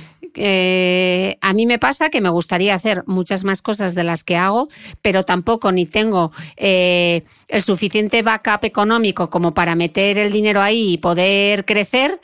Eh, pero por otro lado digo, es que si no lo hago, no crezco. O sea, ¿cómo navegas tú esa dificultad? Bueno, pues yo creo que estoy en un momento justo ahora mismo de enfrentarme a eso, ¿no? Yo creo que estoy en un momento muy bueno en mi proyecto en el que me pide mi cuerpo crecer, ¿no? O sea, tengo como muchos proyectos que quiero llevar el proyecto de Balamoda a otro nivel. Entonces, para llevarlo a otro nivel pasa por ampliar recursos, o sea, necesito más recursos, más gente en mi equipo.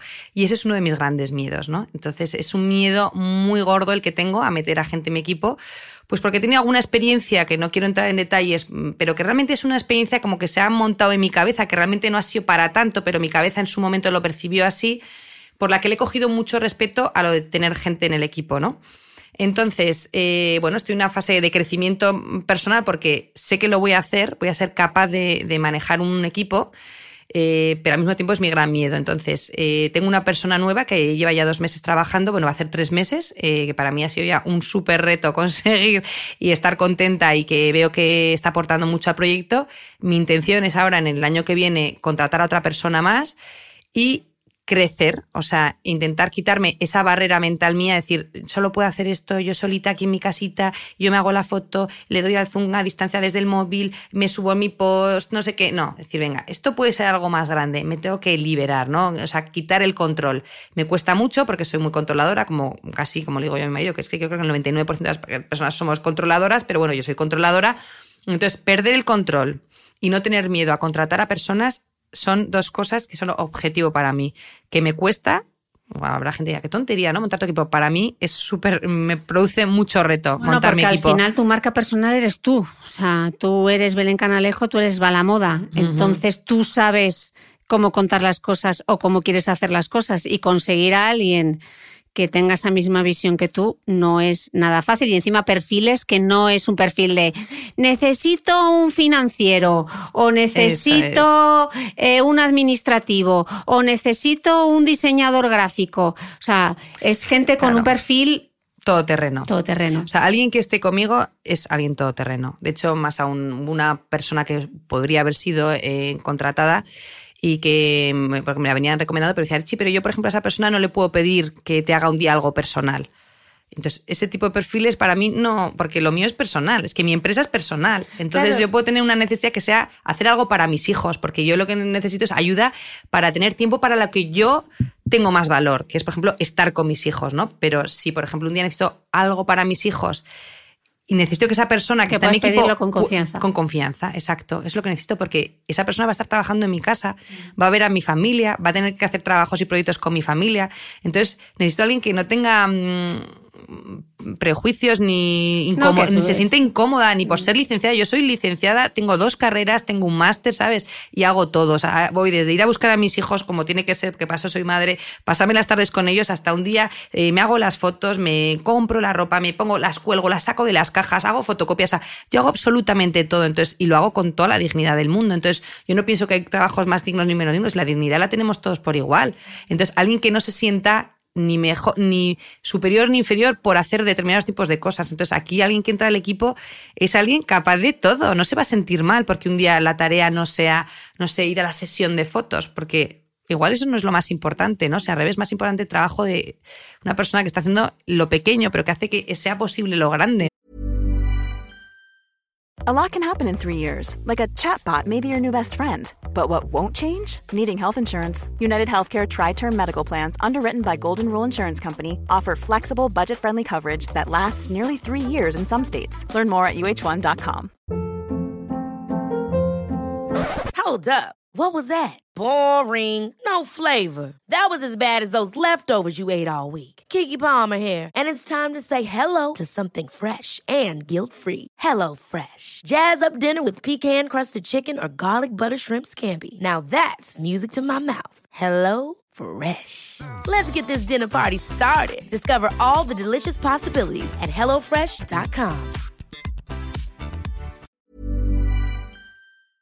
¿Sabías que los bebés son capaces de autorregularse y comer lo que necesitan? Hasta el primer año, la leche ha de ser su alimento principal, bien sea lactancia materna o artificial, y poco a poco podrán ir probando diferentes texturas y alimentos. Ahora, con buena temperatura, a todos nos gusta salir más de casa, y en verano pasamos mucho tiempo fuera, en la playa, la montaña o recorriendo el mundo. Si tienes un bebé que ya ha empezado con la alimentación complementaria, para esos momentos puedes contar con los diferentes tarritos que ofrece Potitos. Hay recetas para bebés desde 4 y 6 meses y solo llevan ingredientes como frutas, verduras, carnes o pescados que se trituran y se envasan tal cual. Los potitos de Nutriben son tarritos seguros, fáciles de conservar y transportar, ya que no necesitan refrigeración, tan solo mantenerse en un lugar fresco. Se calientan en microondas o al baño María, sin conservantes ni azúcares añadidos. Gracias a Nutriben y a su marca Potitos por ser nuestro mecenas del mes.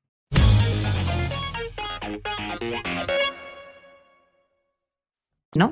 Claro, yo veo que tú, mm, si tuviese que pensar en alguien en Estados Unidos que haya logrado dar ese paso, yo, yo la primera que se me viene a la mente es Man Repeller.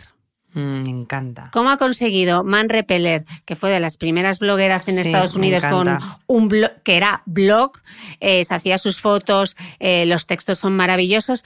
¿Cómo ha conseguido crear un medio en sí mismo, porque es un medio con una marca personal súper fuerte, eh, con un branding, con su propia marca de moda, con las colaboraciones, siendo líder de opinión, haciendo consultoría? Brutal. Mm. Jo, ¿por qué en- yo a veces pienso, ¿por qué en Estados Unidos lo logran y aquí gente que hay gente con muchísimo talento y muchísimas capacidades no somos capaces de hacer ese clic y dar el siguiente paso? ¿Por qué cuesta tanto? Hombre, yo creo que es algo cultural también, ¿no? Hombre, esta chica es una fenómeno, sin ninguna duda, vamos, yo la admiro porque aparte de tiene una pluma impecable, un sentido del humor brutal, un estilo peculiar, o sea, eh, lo que ha hecho ha sido algo pues muy novedoso también, ¿no? Muy rompedor. Yo creo que ha evolucionado de una forma para mí a veces me da pena porque me encantaba su forma original y luego, pues bueno, yo me he distanciado más emocionalmente de ella, pero me parecía bonito su trabajo una pasada. Y en España, ¿por qué no pasa? Bueno, porque en España, por culturalmente, mm, no nos gusta destacar, no nos gusta ser diferentes, eh, no nos gusta ir de guays, no nos gusta ir de que nos lo creemos. Entonces, eso, cuando tú no te crees algo y no lo dices en alto, no pasa. Porque las cosas pasan cuando tú las dices, las enuncias, te las crees, sientes que lo has conseguido. Es la- la- el tema de las energías, ¿no? Y de estar muy en boga todo este tema de decir, ¿no? Las afirmaciones de lo que tú vas a conseguir como si ya lo, ya lo fueras, ¿no? Sentir esas emociones como si ya estuviera conseguido, no pedirlo ni suplicarlo, ¿no? Entonces, el creérselo, yo creo que la cultura americana se cree las cosas y como se las cree, suceden. Aquí vamos con una palabrita pequeña. Mira, el otro día estaba yo buscando, voy a decir esta anécdota, introducciones para mi podcast, que es que uno de mis proyectos de para el año que viene, y yo me escucho muchos po- podcasts americanos, ¿no? Entonces yo hice un análisis de qué tipo de introducciones hace la gente. Entonces hice los que yo conocí americanos y hice un par, incluido el tuyo, españoles, ¿no? Entonces, en España es como una voz pequeña, nadie dice, en Estados Unidos es, am- o sea, soy la top bestseller, eh, tengo un negocio de millones de euros, soy eh, con un diploma, me convertí en millonaria, eh, top no sé qué, o sea, ellos mismos se dicen unas cosas de sí mismo que son grandes, pero que son las mismas cosas que serás tú, que será la otra y la de la moto. Pero aquí en España está mal decirlo porque te parece que eres una creída, Soberbia. una soberbia, de que de qué vas. Eso es lo que nos hace pequeño. Por eso no podemos conseguirlo, porque no nos lo creemos, nos da miedo decirlo. Y yo cuando estoy preparando esa introducción digo, yo voy a ir a lo grande, que me llamen flipada, que me llamen que me voy de esto. Yo lo digo porque lo creo y lo quiero hacer, ¿no? Entonces, o nosotros mismos nos lo creemos o los demás no se lo van a creer. Entonces, tú eres tu fuerza, entonces atrévete a decirlo, dilo en alto. Y la man repeller seguramente se lo haya creído y al creerse lo haya hecho que todo su equipo se lo crea. Entonces, todos lo creen y todos son el top, top, y van top. A por ello. Y ya está. Si tú tienes duda, tu equipo es el primero que va a dudar. Puede decir, pero a ver, ¿con quién estoy? Si no sabe ni ella ni con... Tú arrastras lo que tú crees sobre ti misma, lo arrastras y la gente que va contigo se lo cree. Esa es la diferencia, es ese tema cultural. Mm. El día en que digamos realmente lo que nos creemos o nos lo queramos creer, seremos capaces de hacer cosas mucho más grandes. Mm. Yo creo que una de las, de las cosas que también te diferencian a ti, ahora que estamos hablando tanto del influencer marketing, que la inversión en marketing de influencia eh, en el último año ha crecido un 400% y el 2019. Te voy a dar datos Qué barbaridad. para que eh, alucinéis un poco. Eh, a ver, que lo estoy buscando aquí. En 2018 el influencer marketing movió en nuestro país 35 millones de euros, un 400% más que en 2017. Y se espera que en 2019 llegue a los 100 millones de euros. O sea, es un pedazo de negocio. Burbuja, no burbuja, yo no voy a entrar en ese debate, porque yo lo que sí creo es que se va, o sea, que quien va a sobrevivir es porque lo ha profesionalizado y porque ofrece un contenido, volvemos al contenido, al storytelling, ofrece un contenido bueno y profesionaliza, hace de esto su profesión, pues como en tu caso, ¿no? Sí, sí, sí, totalmente. Yo creo que la clave está en hacer un buen contenido, ¿no? Es que gente, ¿cómo lo haces? O sea, haciendo buen contenido. Yo creo que un contenido que sea interesante para una audiencia es, mm, es un motivo para el éxito, ¿no? Hacer buen contenido y ser constante, ¿no? La perseverancia es fundamental, ¿no? Porque no todos los días te apetece dar la cara, ni todos los días te apetece hacer. Pero el seguir, yo me acuerdo mi padre en su día, cuando publicaba siete posts a la semana, decía, hija mía, pero descansa el sábado y el domingo, pues no publiques, a la gente no le va a importar si publiques. Y yo sabía que sí que iba a importar. Igual un día puntual no publicas, no pasa nada, pero un día puntual no puede ser muchos días puntuales. De la misma manera que un periódico publica todos los días o que la televisión todos los días tiene programación, tú no puedes de repente, es igual de importante, en esas pequeñas cosas es la clave. Es decir, no, sí que es importante si un día dejo de de subir un vídeo a YouTube. Si lo dejo de subir, porque tenga una intención de por qué he dejado de subir, no porque no me haya apetecido subirlo, ¿no? Entonces es clave, o sea, es clave la perseverancia, el continuar, el hacer. O sea, yo no conozco el éxito de un día para otro. O sea, yo llevo 10 años y tengo un nivel, pero porque me lo he currado día a día. O sea, esto no es como otras personas que siempre he admirado también, o la gente casi como que de la noche a la mañana consiguen el éxito, hombre, o es gente que a veces tiene unas cualidades extraordinarias a nivel humano, a nivel, pues eso, son artistas porque lo llevan, hay gente que, que ha venido al mundo a brillar, ¿no? O sea, cualquier artista, cualquier cantante, es gente o actorazos, ¿no? Pues gente que tiene unos talentos sobrenaturales. Es, en ese caso, pues yo puedo entender que haya gente que destaque tanto, pero la mayoría de la gente, yo creo que cuando llegas a un éxito es porque has trabajado mucho, o sea, y mucho sacrificio y mucha entrega, ¿no? Mucha y, se dedicación. y se te olvida una palabra, el esfuerzo. Esfuerzo. Porque qué totalmente. poco eh, se valora el esfuerzo, ¿no? Parece que todo es como que estar ahí, tener esa comunidad, eh, tener ese número de visionados en YouTube, eso pasa porque sí, y detrás hay horas y horas eh, de trabajo. Estábamos viendo del vídeo de las medias blancas de tus horror. comienzos. eh, 2019, décimo aniversario, y ahora de nuevo otra vez. Va la moda se reinventa y un cambio. Y es un cambio por el que yo te he apoyado y te he dicho desde el principio que te lanzases porque me parece genial que te vengas al mundo del podcast que abras tu propio podcast. Hay quien puede decir, joder, pero en, el mundo del, de- del blogging o de los influencers o de las redes sociales, tal como que hay piquillas o que hay rencillas o que ves como con miedo eh, el éxito del otro. Yo lo que quiero es que cada vez más gente se haga su propio podcast, cree su comunidad.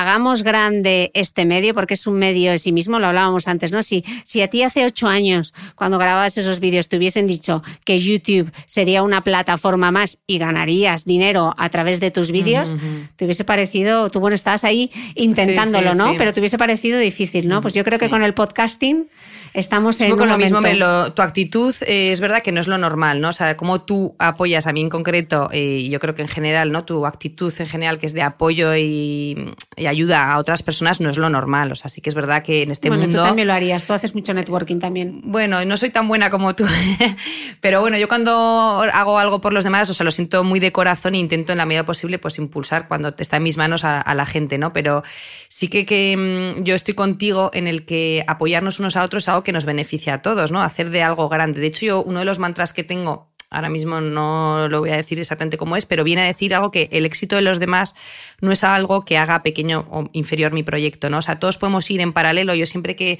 que trabajo y que tiro para adelante, yo voy como con mi proyecto, independientemente de que alguien lo haga mejor o peor. O sea, eso no interfiere con el éxito no de mi proyecto, ¿no? Son la vida, hay hueco y cabida para que todo el mundo tenga el éxito que busca y que se trabaja. Entonces, al final, cuando tú no tienes miedo a eso, ¿no? A que el éxito de los demás suponga que tú no vas a tener un éxito, porque es que tu éxito no depende de los demás. Tu éxito depende de ti misma. Entonces, deja que los demás disfruten, que hagan lo suyo, que además es que esa energía que que te vuelve. O sea, el hacer el bien o el apoyar a los demás es una cosa que es positiva, porque estás creando como un movimiento, ¿no? Que hace que las cosas pues sucedan. Entonces, en ese sentido, el mundo mío, yo también siempre he pensado que me hubiera gustado haber sido más colaborativa con otra gente, pero sí que es verdad que he notado como cierta reticencia, ¿no? A hacer cosas así eh, en colaboración. Sí que tú para mí has sido un ejemplo, ¿no? De, generosidad de una persona, pues realmente con interés en que los demás eh, también, ¿no? En Es que con impulsar a los éxito demás. yo puedo crecer también, porque te voy a ver cómo haces tu podcast. Y No, tu no. podcast me puede inspirar a mí. Anda, mira lo que se le ha ocurrido a Belén. Yo Mm. creo que cuando el, el éxito de alguien arrastra, es como esa zanahoria, ¿no? Mira cómo lo ha hecho. Es como Claro. las carreras. Yo soy capaz de correr una maratón porque en las carreras de 10 kilómetros mi amiga Clara me ganó siempre. Entonces, si yo no hubiese tenido que ir persiguiendo la zanahoria es. de Clara, persiguiendo su coleta, esa zanahoria de tengo que llegar a meta, yo es probable que no estuviese aquí. Y eso Claro. no me ha hecho sentirme mal. Es un Nunca. reto, es un reto que te saca un poco de tu zona de confort, ¿no? Tú cuando ves a alguien que está en ese otro nivel o está yendo hacia donde tú quieres ir, dices, ostras, me voy a tener que poner las pilas. O sea, es como una cosa que es alguien que te pone un petardito en el culete, pero que te viene bien porque te lleva a ese otro nivel. Es verdad que desgasta, ¿no? Que este entorno en el que nos movemos, como es mm, tal la innovación constante, salen nuevas formas de hacer las cosas, nuevos tipos de contenido, o sea, desgasta mucho a nivel creativo y a nivel psicológico, desgasta una barbaridad. O sea, es un trabajo que la, la mente está todo el rato en activo, ¿no? Y desgasta porque estás todo el rato sabiendo que hay otra cosa que ya es el siguiente nivel y tienes que estar ahí.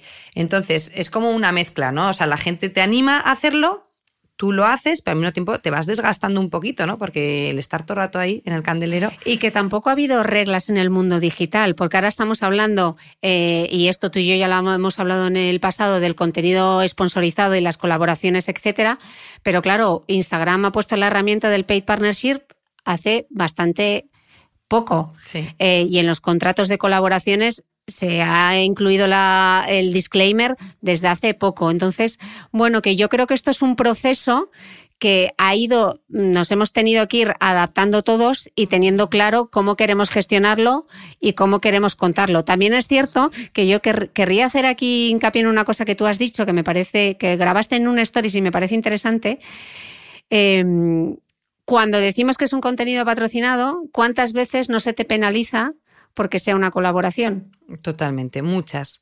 Y eso es lo que es una pena, ¿no? Porque al final nosotros estamos aquí dando que el 90% de nuestro contenido es libre de todo tipo de anuncios y de repente tienes un 10% de tu contenido que va patrocinado porque si no, no podrías hacer el 90% de lo que estás haciendo y la gente es como, ah, esto es un anuncio, ¡tas! no te doy al like. Cuando te has currado... Cuando te has currado todo, cuando te estoy todos los días dando ideas, motivación, contenido, mm, ¿sabes?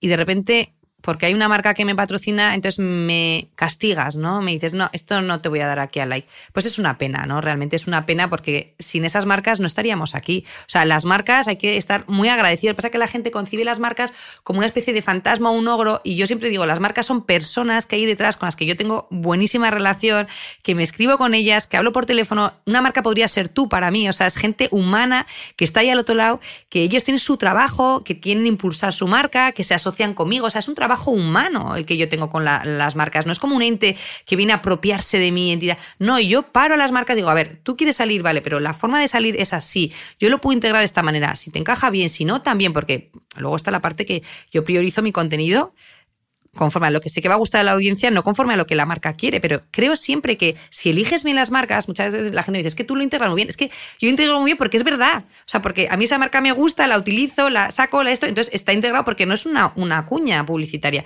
Y aunque lo fuera, pienso que habría que respetarlo igualmente si es cuña publicitaria, no si recomiendas y no crees en el producto, que eso son dos cosas distintas. Porque al final las marcas son las que hacen posible esto. Yo si no tuviera una marca, o las marcas que tengo respaldándome, yo no podría dedicarle el tiempo que le dedico, tendría que estar trabajando en otro sitio, porque este trabajo es un trabajo full time de lunes a domingo, ¿sabes?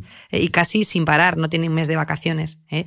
Entonces, eso, de alguna manera, hay que pagarlo. Yo soy una madre responsable, tengo cuatro hijos y, necesito, o sea, darles de comer, ¿sabes? Exactamente. Entonces, para mí esto es mi forma de vida. Yo creo que uno se gana la vida y lo que le da dignidad a la vida no es hacerlo sin esperar nada a cambio, sino hacerlo y, recibir un salario en, consonanncia. O sea, nadie queremos que exploten a gente en la India eh, haciendo ropa para Zara. Nos parece fatal, ¿no? Que a esa gente no se le pague. Sin embargo, nosotras podríamos trabajar de lunes a domingo las horas que trabajamos y no recibir nada a cambio. ¿Eso sería digno? Tampoco sería digno eso, ¿no? O sea, un trabajo digno es aquel que se paga para que esa persona pueda vivir, ¿no? Otra cosa es que, bueno, pues que haya habido abusos, que haya habido mm, eh, personas que no lo hayan sabido gestionar bien o se hayan movido por otro tipo de intereses.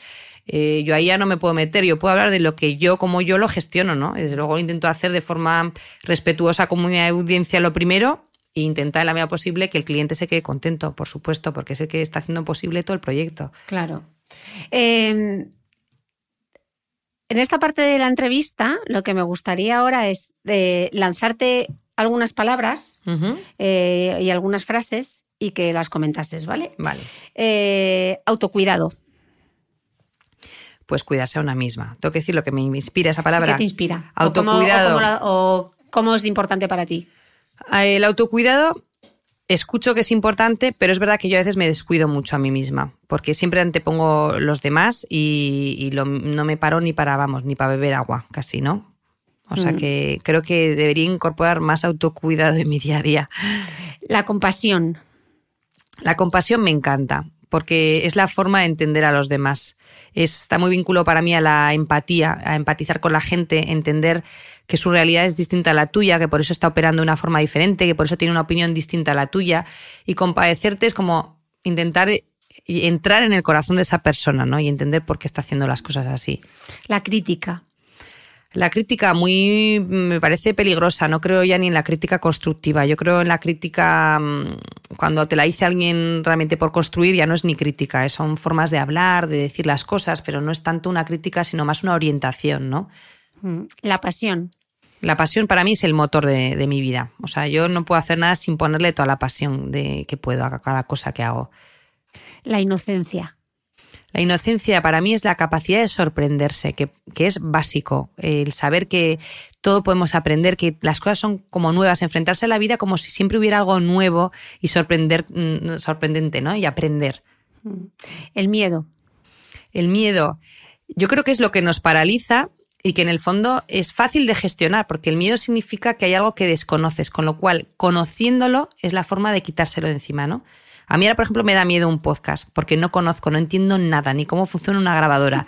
Pero es el puro desconocimiento lo que me da miedo. Yo creo que el día en el que me enfrenta a un micro, le dé a play y entienda cómo hay que pasar la tarjeta a otro sitio y cómo eso ha sido lo primero que has hecho, pero ¿cómo sacas la tarjeta de aquí para meterla no, no, es que me parece, me, parece, un mundo, o sea, igual, o sea, es como si alguien me pregunta YouTube, me parece una chorrada mm. YouTube, pues lo mismo, o sea, a mí me parece un mundo, lo del e no sé que no entiendo nada, entonces el miedo es lo que me tiene un poco como retenida, yo creo que el miedo se quita informándose recibiendo información sobre aquello que temes y actuando, eh, pasando a la acción.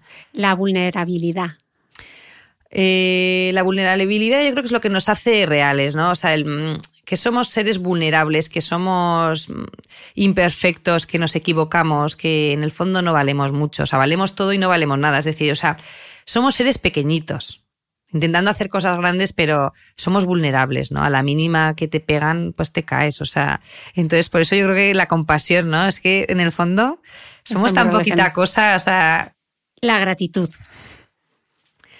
La gratitud yo creo que es eh, el ejercicio que tenemos que hacer a diario, a levantarnos y al acostarnos. Dar gracias por lo que tenemos por cada día, por poderlo vivir, dar gracias al final del día por lo que hemos tenido ese día, dar gracias por adelantado de lo que va a pasar en tu vida, ¿no? Porque al final estamos aquí y esto es una acción de gracias constante. Cada cosa que tenemos, ¿no? El que estés tú aquí hoy, por ejemplo, para mí es un motivo, para, o sea, me parece que soy una privilegiada que hayas venido a mi casa a grabarme un podcast, o sea, es un motivo para estar súper agradecido, ¿no? Y tener una conversación contigo.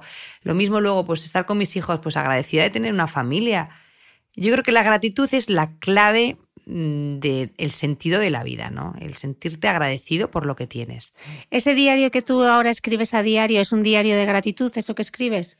Pues es más un diario de crecimiento personal, donde alterno pequeñas anécdotas de mi vida, o sea, sí que es un poco en ese sentido bitácora, cuento algunas cositas mm, de en qué momento estoy en mi vida, pero lo utilizo mucho para hacer introspección, para plantear problemas que tengo, sentimientos que me provocan y como planes de acción.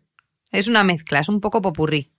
¿Y eso lo revisas o es un Sí, ejercicio? No, lo reviso. Me encanta volver atrás y tengo señaladas como cuando hago cosas que me han parecido interesantes, conclusiones interesantes, las mm, señalo un poquito más para luego poderlas recuperar más fácilmente visualmente. Y entonces sí vuelvo atrás para recordarme las cosas y, y que sean aprendizajes que sigan en activo, ¿sabes? Que no sea una conclusión que llegue y se me ha olvidado, sino recordar que ese punto ya lo había tratado, ya estaba ahí la solución y tenerlo en mente para que cuando me pase otra vez ya saber dónde estaba un poco la solución. Para no ir en automático, ¿no? Eso es, sí, sí. Yo tengo que hacer más ese ejercicio. Em, la autenticidad. La autenticidad, yo creo que es algo que, por ejemplo, a mí me define mucho o intento mucho ser muy auténtica, es decir, ser muy fiel a mí misma. Porque cuando hay una ruptura entre lo que somos por dentro y mostramos por fuera, creo que te hace sentir incómodo. Entonces, en la medida en la que uno es fiel a lo que es por dentro y lo expresa así por fuera, es cuando encuentras un equilibrio en la vida que te hace feliz, ¿no? Que te encuentras bien, como en tu sitio, como bien encauzada. Entonces, la autenticidad para mí es eso, ser transparente con lo que llevo dentro. O sea, que el día que estás mal lo cuentas y el día que estás bien. O sea, no pones filtro. Sí, no, sí que pongo filtros. Sí que pongo filtros porque no creo que todo el mundo tenga que saber toda mi intimidad. Pero sí que se me puede notar bastante. Igual no entro en detalles, pero soy incapaz de decir, "Ah, genial, ha estado genial. Pues dirá, ha estado muy bien, pero la verdad es que hemos estado cansados. O, un viaje que hice reciente con Nacho a México, ¿no? Que la gente se pensó que había sido la panacea, ¿no? Como, guau, la gente se imaginaría, pues mira, esta pareja, qué guay, un viaje romántico. Pues no fue un viaje romántico. Lo conté en mi blog. Pues estuvo genial, sí. Salimos reforzados porque hicimos además una especie de mm, acción, un ritual mexicano brutal y volvimos, vamos, súper renovados. Sí. ¿Lo hubiera cambiado por otra cosa? No. ¿Pero fue un viaje romántico? No. ¿Hubo momentos de tensión? Sí. Pero es lo que fue, fue eso. Auténtico. Eh, esto lo he puesto porque para mí sería esperanza, pero para ti yo creo que es fe.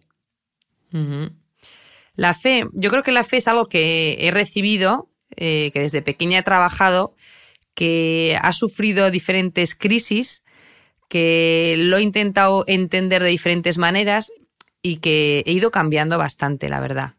O sea, yo nací en una familia católica y he tenido unas creencias y soy una persona que soy practicante, pero mi forma de vivir el catolicismo no es una forma convencional. O sea, no creo muchas de las cosas en las que he sido educada. No creo en, no sé, en el pecado ni en el arrepentimiento per se, o sea, no creo en un Dios castigador, ni que esto es un valle de lágrimas, ni que Jesucristo fue un loser, ni un perdedor, ni, o sea, creo que la vida eh, o el mensaje de Jesucristo creo que se ha interpretado muchas veces erróneamente en la Iglesia Católica, que hay gente muy buena que yo creo que lo ha interpretado muy bien y a la que admiro, ¿no? Y me gustaría entender más su interpretación. Yo creo que en el fondo, pues eh, quizás la figura de Jesucristo sí que es una figura que a mí me parece interesante y que, que creo que es un modelo a seguir, pero creo que es una figura de un winner, o sea, que de una persona que vino al mundo, o sea, no tengáis miedo, es uno de sus grandes mensajes, ¿no? Una persona sin miedos, entonces no sé por qué en la iglesia estamos todo el día, ¿no? La gente atemorizada con lo que está bien, lo que está mal, que si hay ir a misa, que si no puedes faltar, o sea, no creo en ese mensaje. Entonces, eh, me he ido liberando con, con el tiempo, intentándolo hacer la religión entre comillas un poco más mía, un poco más lo que el mensaje que yo creo que, que, tenía que entender, ¿no? No soy nada talibán, creo que cada uno debe creer lo que crea, o sea, te quiero decir, al final creo que son formas de llamar a la misma cosa de formas diferentes. Soy muy respetuosa con otras religiones, de hecho admiro otras religiones, me parecen muy interesante su acercamiento. Eh, y yo la mía, pues la vivo como puedo, en la medida en la que me ayuda y da sentido a mi vida, pero no soy una persona cerrada en ese sentido, ¿sabes? Estoy abierta y creo en un Dios que tiene que ser abierto y que perdona y que quiere y que no castiga y que cree en eso, en que podemos ser lo máximo, o sea, que el reino de los cielos está aquí, eso significa que la vida está hecha para la alegría, para el disfrute, para la celebración, no para estar aquí amargados todos pensando que si haces bien, mal todo el día, chica, no.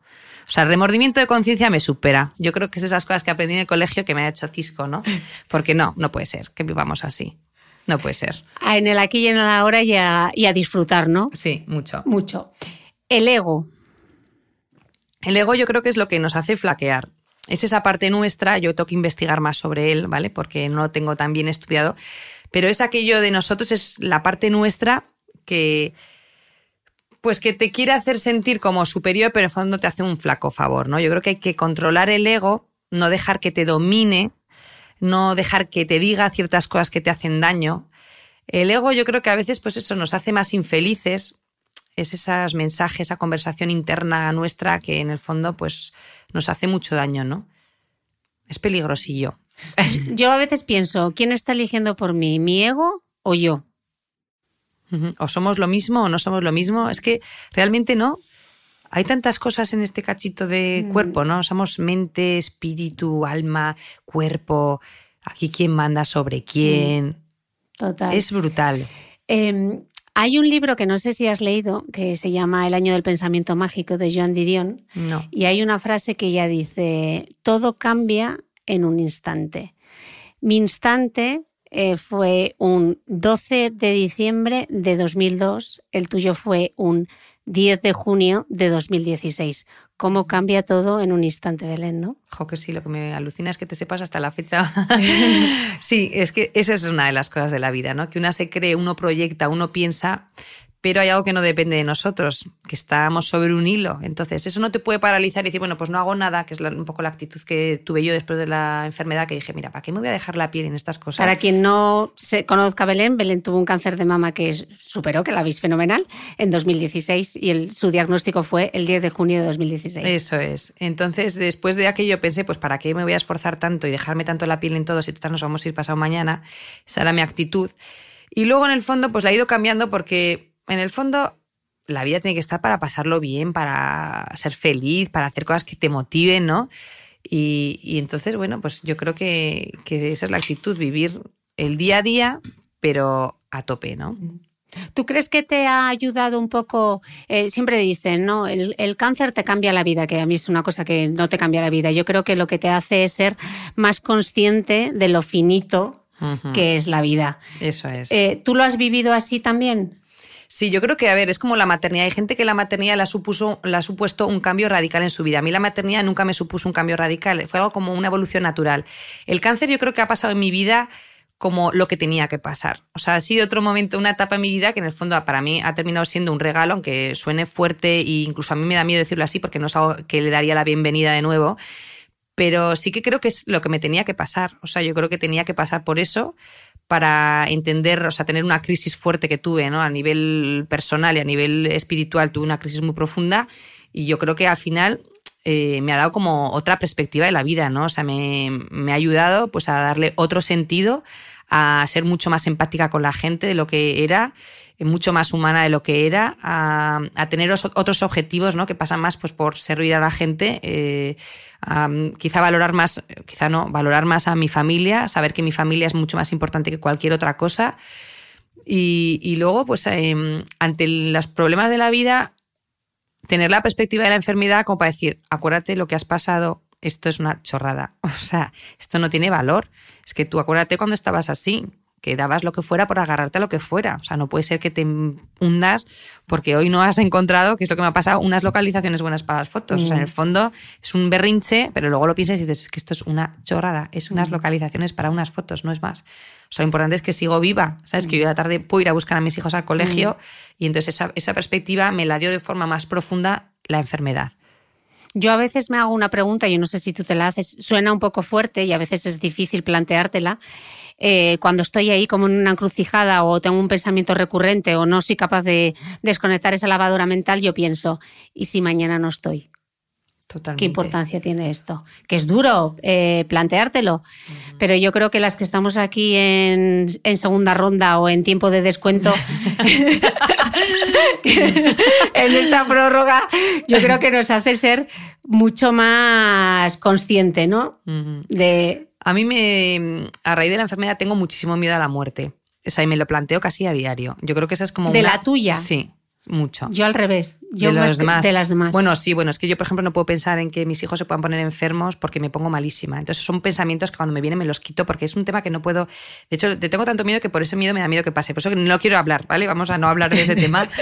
Pero yo tengo. mm, Yo me planteo muchísimo lo de la muerte casi a diario. O sea, es para mí un tema obsesivo cuando pienso en la muerte mía o de alguien, algún ser querido que se ha muerto, dónde están, a dónde han ido, eh, por qué ha pasado esto, me puedo morir mañana. O sea, la muerte para mí ha pasado a primera lista de mi pensamiento, cosa que antes no era una cosa como que no tenía tanta con- conciencia de la muerte, ¿no? De lo que es la muerte. Y ahora sí, o sea, tengo mucha conciencia de la finitud y de que va a llegar un día que va a ser mi día y, y realmente, o sea, me produce mucho vértigo, a mí sí. Que curi- eh, me resulta curioso porque yo recuerdo en aquella época, los dos años siguientes después de la enfermedad, a mí no era la muerte lo que me rondaba, a mí lo que me rondaba era el volver a enfermar. Yo era algo que no podía soportar. O sea, pensé, claro, además me, me hacían pruebas de muy seguido. Jo, qué duro. Eh, pensar esa sensación de cuando tu cuerpo. Por eso yo creo que también corro maratón y por eso corro. Mm. Porque dentro de ese sufrimiento, poner mi cuerpo y ver que es capaz cuando no te podías, tú sabes lo que es no poder levantarte, no poder darte una Mm. ducha, eh, no tener energía, Sí. sentirte mal. Mm. eh, yo creo que más que el miedo a la muerte, yo a lo que tengo miedo es a- al, al dolor físico de la enfermedad. Y yo creo que eso era a mí lo que más me, te, te- te rondaba. lo que más me rondaba y lo que más me costaba superar. Ujú. Que luego se pasa. Pero en los primeros años, yo, para mí esa fue la mayor dificultad más allá que el pensamiento de la muerte. Yo es que nunca pensé que me iba a morir. O sea, estaba convencida que no me iba a morir. Fíjate, yo sí. Tú sí. Sí. Yo, fue, sí lo, pensaba- fue lo primero que pregunté y me agarré. Sí, te dijeron que no. Me dijeron que lo iba a pasar muy mal, pero que no me iba a morir. No sé si ahora haría esa pregunta. Yo creo que desde, Hay veces desde que la inocencia. hacerla, ¿verdad? Creo que Porque dices, desde la inocencia de los 25 me atreví a hacerla, pero creo que no me atrevería a preguntar. No pondría a un médico en esa en esa tesitura. tesitura. Es una pregunta que al final ellos te van a decir, no sabes, ¿no? Porque igual no te mueres de esto, te mueres de otra cosa, que es lo que a veces suelen decir. Sí, no, yo te entiendo, el miedo a la recaída, ¿no? Ese es un miedo gordo también. Yo no sé por qué estoy tranquila. Yo pienso que tengo Bueno, miedo que a tranquila. tengo miedo a la recaída, por supuesto que tengo miedo a la recaída. Pero no sé, prefiero ni pensarlo, no dar hueco. Yo me repito mucho que mi cuerpo está sano, yo estoy sana, me lo repito casi todos los días, mi cuerpo está sano, mi cuerpo funciona bien, me encuentro bien, todo por dentro funciona bien, ¿sabes? Me, me lo repito mucho para creérmelo y para que sea así, ¿no? Totalmente. Eh, encontré tu Instagram. Bueno, te diré que estuve con Instagram para intentar encontrar la primera foto que subió va a la moda al Instagram. ¿En serio? Ha subido tanto contenido que es ¿Y que cuál se- fue? No sé, una lo jersey sé, verde. No lo sé, porque no, No me sé. daba, se me quedó colgado como varias veces. Pero tengo aquí una. eh, no me acuerdo yo cuál cuando, fue. cuando de aquella que todavía hacías como fotos de frases y estas cosas de los. ¿Hacía eso? eh, sí, sí, no sé sí, lo sí. que hacía yo. eh. Pero fíjate tú, Belén, que eh, esa foto que subiste, yo creo que eh, para mí de- define mucho todo lo que más, todo lo que has contado en este podcast hoy, aquella, esas frases que subi- subiste, que es ¿Cuáles eh, live without pretending, vive sin pretender, love without depending, ama sin depender. Eh, a ver, no entiendo ni mi propia letra, ¿eh? Oye, yo estoy alucinando que yo subiera esas frases de Sí, alguna cosa que habría Sí, encontrado, ¿no? sí. Speak without offending, habla sin ofender. Qué bueno. Listen without defending, escucha sin defensar, sin defenderte, ¿no? Sí, sin sí, sí, sí, qué bueno. Pues sí, la verdad es que definen bastante bien, ¿eh? Qué curioso, ¿no? Vuelve a tu Instagram porque tienes ahí mucho material. Eso es, eso es- otra cosa que me pasa a mí es que como se me olvidan las cosas, aunque no debería decirlo porque entonces mi mente se va a seguir olvidando de cosas, es que tú- por eso todo me sorprende, porque tú ahora me dices que yo he puesto eso y, y digo, ¿en serio yo he puesto eso en mi Instagram Y en esto algún lo has? Pues puesto hace muchos años. Seguramente. O sea, esto es eh, prueba de que todo lo que nos has contado hoy es la esencia de lo que tú eres y de lo que Sí, tú pretendes sí. a través de tu canal, ¿no? Sí, sí, totalmente. Así que yo no veo el momento en que estrenes ese podcast. Ojalá, porque yo te digo que tú para mí fuiste el punto de inflexión y lo sabes. En agosto en Portugal, gracias a Cristina es cuando decidí que lo iba a hacer. Ahora Hay me que falta hacerlo. hacerlo. O sea, yo creo que hoy si tú, con el impulso que me estás dando, Hay que hacerlo, Hay hay que que, hacerlo. lanzarse, hay que ir a por todas, hay que vivir sin miedo. Eh, y, que yo podamos tener otra de estas, pero otra que entonces tú seas la entrevistada en mi podcast. Oye, encantada. ¡Eh! Yo a tu podcast iré cuando, cuando me invites porque va a ser un súper éxito. Yo solo puedo desearte lo mejor eh, y sobre todo que podamos seguir compartiéndolo, que nos hayamos recontrado sin el barbur. un poco más sofisticadas. un poco más sofisticadas. que es un gusto tenerte, que es un gusto tenerte cerca, compartir tu energía, ver cómo creces, ver cómo crecen tus hijos y tu familia. Así que Qué gozada. Pues enhorabuena. mil gracias, de verdad, ¿eh? por esta entrevista. Ha sido, iba con miedo y realmente ha sido una charla, como me dijiste por WhatsApp, no, es una charla entre amigas. He estado súper a gusto. Me has hecho vibrar ¿eh? por dentro, la verdad que. Y luego me has hecho reflexionar muchísimo, porque yo qué sé, lo iba pensando sobre la marcha y qué de cosas, ¿no? Qué de cosas, habrá Mm. que escucharla ahí en Rewind. Y a vosotros, muchísimas gracias por estar ahí. Eh, nos vemos o nos escuchamos el próximo domingo. Gracias por todo.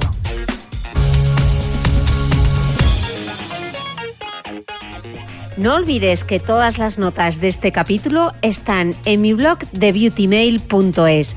Además, si no quieres perderte ningún capítulo del podcast de Cristina Mitre, suscríbete a thebeautymail.es y a cualquiera de las aplicaciones en las que puedes escuchar mi podcast, como Spreaker, Apple Podcast, Spotify, Evox y YouTube. Solo tienes que buscar el podcast de Cristina Mitre y darle a suscribir. Y un último favor, si entras en iTunes y me dejas un comentario y además me regalas unas estrellas, ayudas a que este podcast tenga cada vez más visibilidad y pueda seguir creciendo. Te espero el próximo domingo con una nueva entrega del podcast de Cristina Mitre.